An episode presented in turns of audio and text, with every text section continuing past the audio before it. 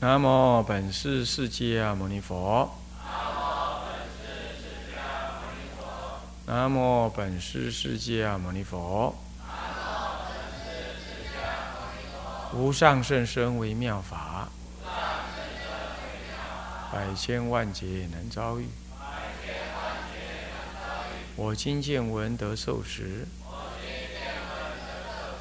愿解如来真实义。二课灌输，各位比丘、比丘尼，各位沙弥、沙弥尼，各位居士，大家阿弥陀佛。阿弥陀佛。啊，请放上。我们二课灌输上第二篇序文中的啊第三页啊，你倒数第二行啊，啊，这里头呢啊这一段呢，嗯，在引经文说到了。这个诵持经咒该注意的内容、用心的方法。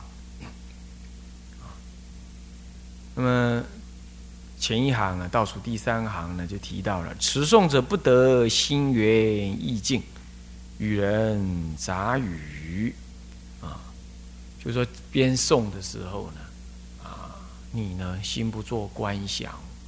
啊，意不随文入观，那么呢，奏音不清，乃至于呢，诵经的时候还与人讲话，啊，那么这种情况呢，啊，尤其在我们呢，啊，诵经的时候也容易发生，啊，诵咒你还可以一一一一段咒子诵完了停下来，然后你跟人家讲话，说什么事情啊？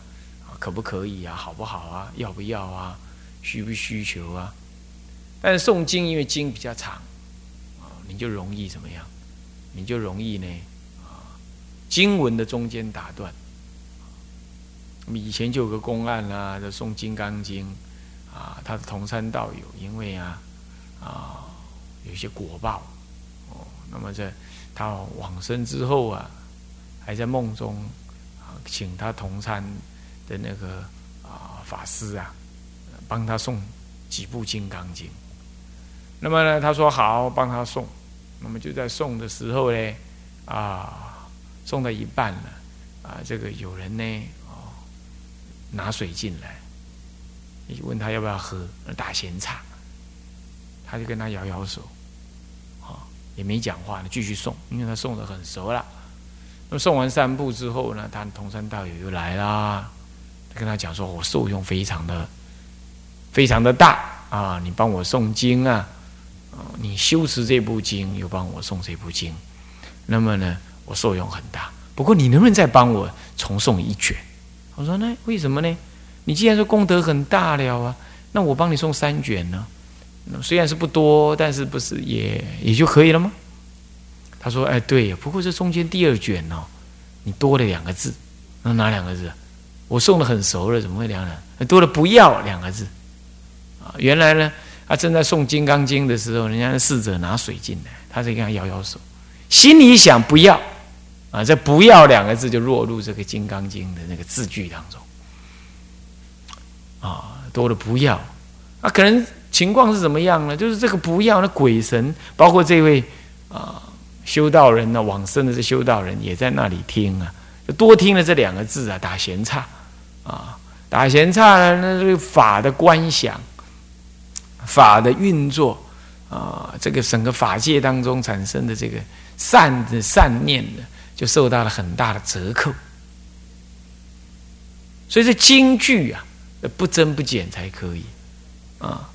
那你这样子，哎，哪怕只是摇摇手而已，都是一种善心与人杂话啊。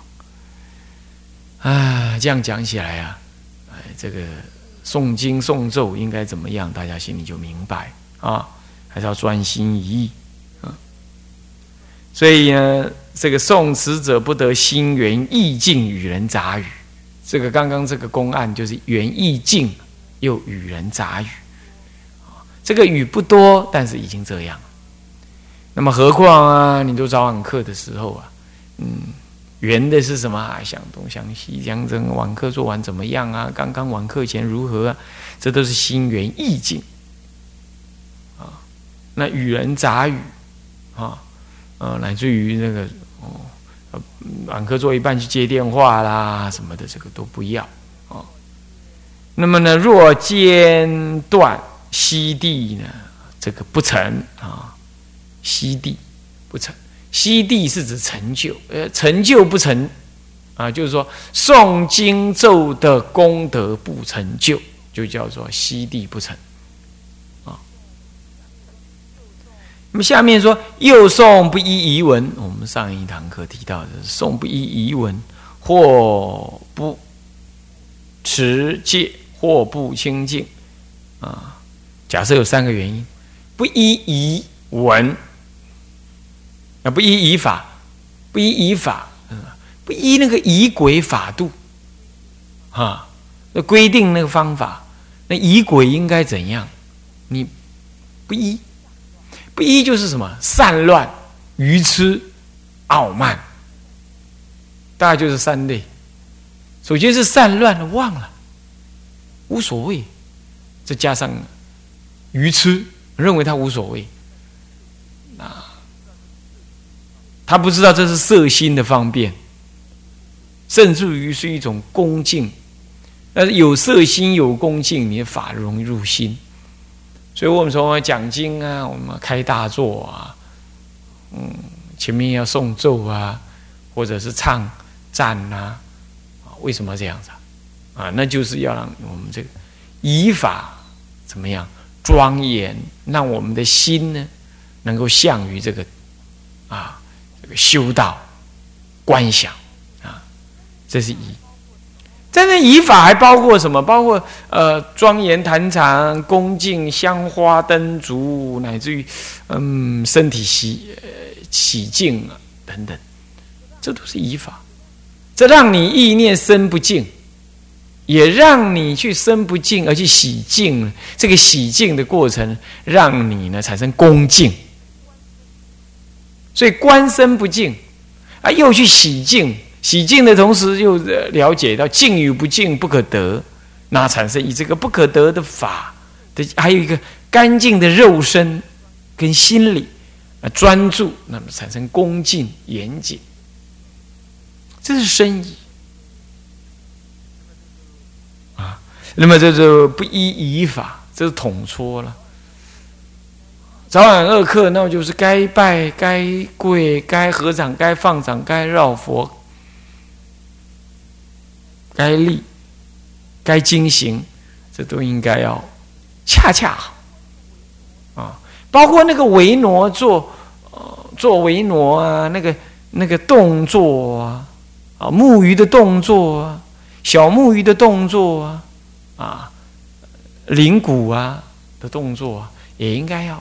恰当，这个木鱼打的太快，打的太慢，打的不对板眼，呃，这个中鱼，呃，这个这个铃鼓打的打的不对，打眼太慢太快，或者是维罗跟乐中这些不能配合，相互在那里，啊，你快我慢，我慢你快，在那盯，这都是不合仪法，啊，这里头都都都算在内，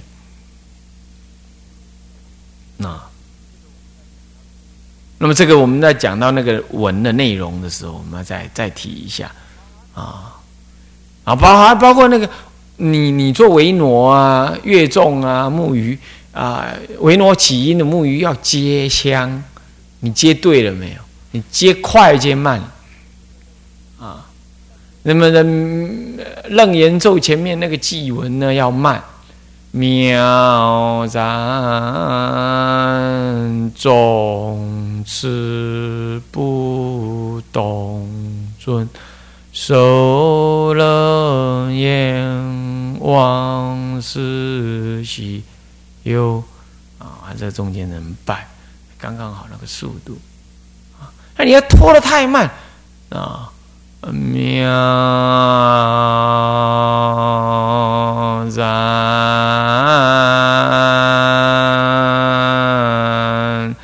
总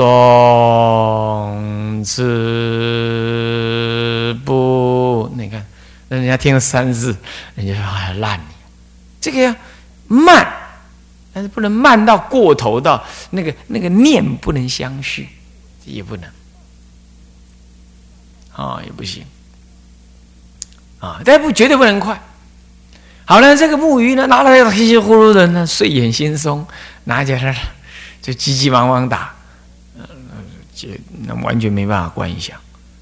那么有气无力了呢，拉的太长也不行，这都是仪法的一种。所以身口意，尤其身跟口是特别的表现在仪法上。还有那个殿前呐，摆设庄严呐，花大小适合啊，啊，这些呢都要有那个。像那个像那一两盆这个这种兰花就这样摆着，都不恰当啊。要这样子，还不如我们自己去买。那应该要插花来显现出那种庄严的，而且这个这个很挫的啊，不并不庄严。那眼前这个还算可以啊，像这个就是这个也都是仪法的一种啊。所以呢，做香灯的呢，在这个这个这个这嗯，每一天呢，应该将拜垫摆好。好，每一个人拜完了，应该对自己的拜垫放回位置，拉好、弄平、抹平、摆正，左右对齐。香灯就是这个前面啊，这个、这个、这个、这个、这个讲，这个是佛桌，什么样干净如法？好，香墨啊，末放的那些正恰当啊，立香也要摆对，等等啊，凡此之类啊，啊。这都是仪法的一种啊。那么那个佛前呢，东西也不要太多啊。佛前东西不要太多。那庄严之具呢，也不要太复杂啊。那么但是呃，大小也要恰当。那物品呢，这个是也要什么庄严啊？这样子，哎，我们这个所谓的仪轨法度。才有个根本。那再来就是那个殿堂啊，是我们每一天上殿的地方啊，那就等于你固定的坛城一样，那也要什么呀？也要庄严如法，这也是依法啊。那有的人呢，就是说殿堂呢，就是啊，哎，应该说怎么样？就是说啊，简单朴素，这个可以。那有的人呢，喜欢吊了很多东西，那也无妨。不过就是你整个吊起来，你就不要世俗话讲很怂啊，很俗啊，啊，那么很乱。尤其是佛前呢，像道教一样啊，摆了一堆啊，大大小小的佛像。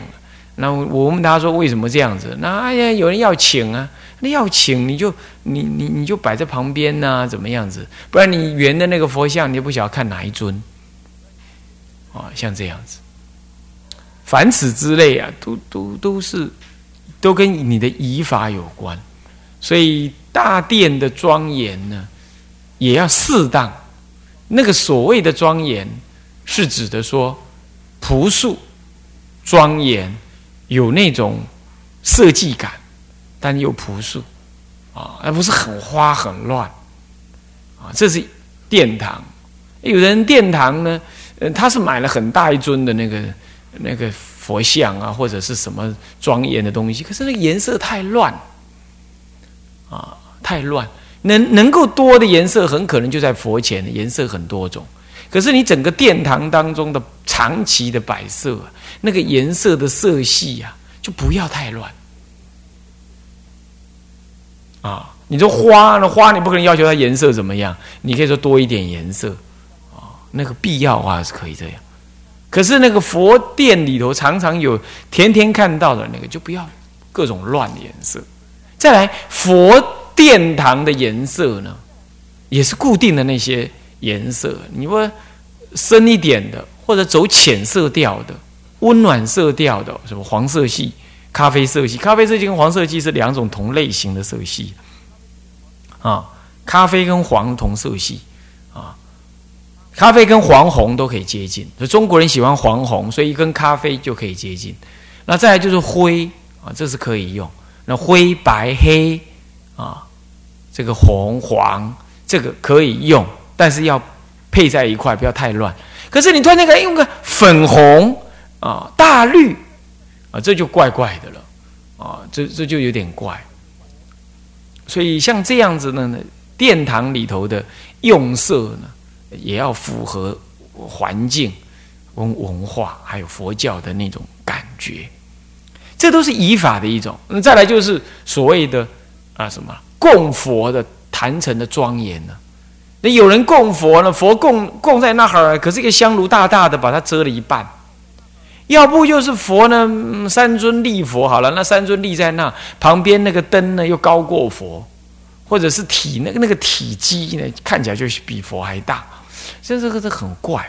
那要不就是菩萨摆上头，摆摆在上位，那么佛的摆下位，这都你看显教固然呐，不像密教说他那个坛城，故故各个坛城有不一样的摆法，他们有他们一致的做法。显教比较活泼，比较融通。但是呢，基本的原则也得弄对，那我们常常看呢，这显教的出家师傅们呢，呃，在哪里哪里买了什么好的东西摆在佛前呢？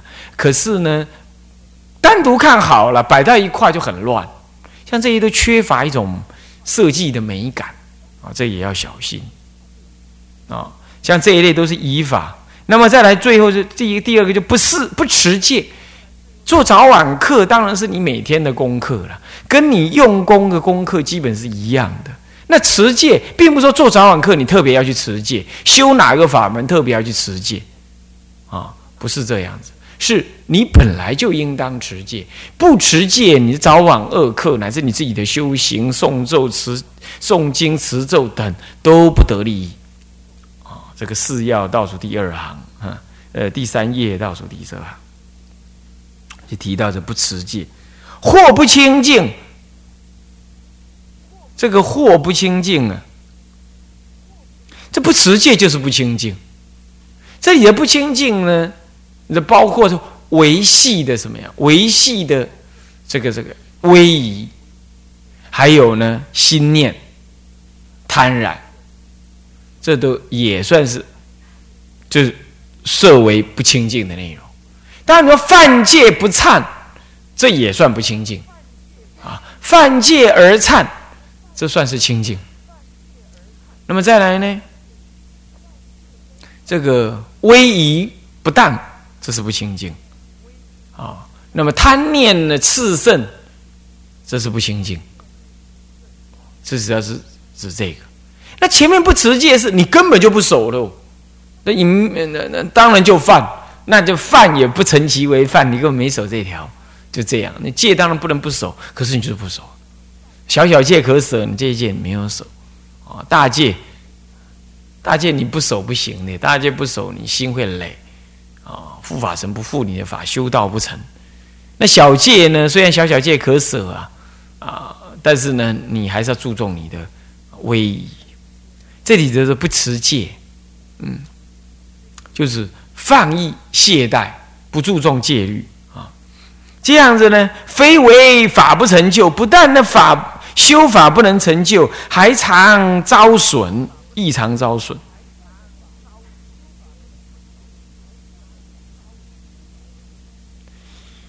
这个修道不会遭损的，这遭损是什么原因？是因为你呢？那个不守戒、不清净、不如法那种放逸，代表着你那个我执我慢。那个我执我慢跟你的修法相应了之后，修行相应，你得到的是贪婪。你你感觉上真上的是慢心、贪心，想要透过修行得名利。像这样子的情况呢，那我们说，非为修法不成，是吧？亦当遭损，这是第一种原因。第二种原因是，这个法要求你呢，要得什么境界才能修，或者要有什么样子的背景才能修。你比如，你比如，呃，这个，呃，这个，哎，蒙山，蒙山上面本着说，呃，持戒大比丘僧，结果有人沙弥跑上去做，去做大蒙山，那你就是这个就不清净嘛。你你没有那个体呀，那就是你没有那个戒体呀，算是不持戒呀，也算是不依仪法。那也是你的慢心哦，那就不清净。那这样的话，修那个法，你违那个法的标准条件，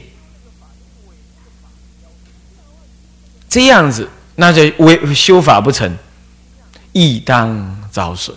好，这个就是平常没有什么法，还啊对，还比如说，还比如说，呃，哎，要持这个咒子，必须要上师灌顶，呃，必须要，呃，要不要不你要念啊，念什么咒子多少遍，你才能再学这个法门，你都不做。像这样都没有资格，你做。那这样修法会遭损，是的，因为你对法起慢心。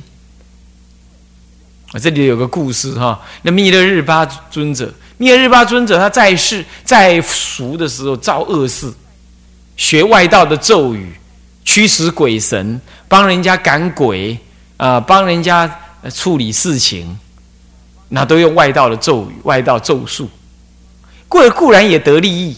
可是呢，他驱使鬼神这种事情本身就是外道法啊！驱使鬼神之后，鬼神也不放他过。等到他真正想修行了，修行之前，他妈妈还跟他讲说：“我有什么仇人呢？你帮我用咒子害，把他们给害死。”甚至还讲这样话。那那这种外道咒术呢，可好可坏啊，可害人可帮人啊，帮助人也是外道法，也增长你，就是造了很多业。无论是看起来是助人的，那都是恶业。因为你驱使鬼神，就好像说，就好像说你找那个什么，找那流氓帮帮你讨钱一样，讨钱，那对方不还，当然找那个黑道帮忙讨钱，看起来找回公道，可是你就是随顺黑道的行为。所以说，为什么很多很佛法不准你呢？什么呃，把那些咒术拿出来用，外道咒术拿出来用，就是你这根本就驱使鬼神。哦欺狂他，利用他，与他共构，那这个都是不是正当的解脱法？这样哪里是解决问题？这只是把问题延后跟转化而已。啊，要是这个方法能够解决问题，佛陀早就要你用了。为什么出家人不用？不是他不知，也不是，也不是佛陀没有。佛陀正片知明行足，善是世间解，调御丈夫，他当然会。可是他为什么不做？就是不要你跟这些非解脱的以鬼神法相应，目的就是这样子。好，那么你了解这样之后啊，那你说现在呢？好，持咒，那持的咒语本身，那就是你要有什么样子的心态跟水准啊，或者经过认可的灌顶、认可的同意。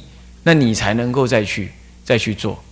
那么蒙山，你看他要求的是大比丘，哦，你偷学也没有用。好了，那么那个密日巴呢，他就怎么样？他就他就学了这些咒语。他母亲还要他去杀人啊，怎么样？好了，这事情过了之后，他发现这样不对了，不对之后，他就去跟马尔巴上师学。那马尔巴上师的就问他过去干干了些什么事啊？都是外道法，都是外道咒师。呃，印度这个西藏有很多咒师啊，持咒、画符哦，跟我们道教很接近啊，驱使鬼神也帮人家办事啊，是这样。因为这西藏的地方很远，一切医疗什么都没办法帮忙，鬼魅相当多啊，他就特别做这个事。灭日巴就呵斥他，然后就叫他呢做苦工，就做了三年苦工啊。别人都已经学法了，这不知道学到哪里去了，他还没得学，没得学，别说出家，连学都没得学。他有一天呢就很痛苦。那他那个师，他那个师傅呢，他那个师傅是在家人呢，啊，有个在有在家马尔巴上师有个妻子，有个在俗的妻子。那么这个妻子呢，跟他就算他师母呗。然后就跟他讲说：“哎呀，你这太可怜了！我跟你，我帮着跟你师傅讲。”他师傅就说：“啊，你别管女人，你不管这些事，就把他骂回去。骂回去，他师母也是摇摇头。后来呢，灭日巴什么法都没得学，只是一天到晚在做苦工，一天到晚做苦工。你以为那是干什么？好，暂且不表。有一天呢，他又在那生烦恼了。弥勒巴生烦恼了，然后然后他师母就说：“来来来，我我我我替你师父那边偷拿了一一条咒语，这是最强力有有用的，能够增长智慧的咒语，让你去去念。”他就果然在那念了。怎么念怎么念呢？应该有的绝受，人家那其他师兄被师傅灌顶过的，早就有这个绝受，他就是没有。他就很懊恼，不打紧呐。他师傅也知道他在念什么，就把他叫来痛骂一顿。还叫他去悬崖里跳悬崖，啊，要他在，因为把他赶走啊。那灭日巴就跟他讲：“哈，师傅，你不要赶我，嗯，你不要赶我，那不然你要拿什么来赎罪？”他说：“我用牲口意来供养师傅。”啊，牲口意，你说真的？啊，他就要带到山山地悬崖旁边，说：“你你刚刚怎么跟我说要供养我？说牲口意，好，那你跳下去，你跳下去。”那那灭日巴吓一跳。啊！要我跳下去，他师傅把拐杖拿起来说：“那你还说你用牲口意供养我？你连跳下去供养我你都不敢。”啊，他想，嗯，大概我师傅是要考验我的。我跳下去，我师傅大概在半空中把我接住，他果然就跳下去了。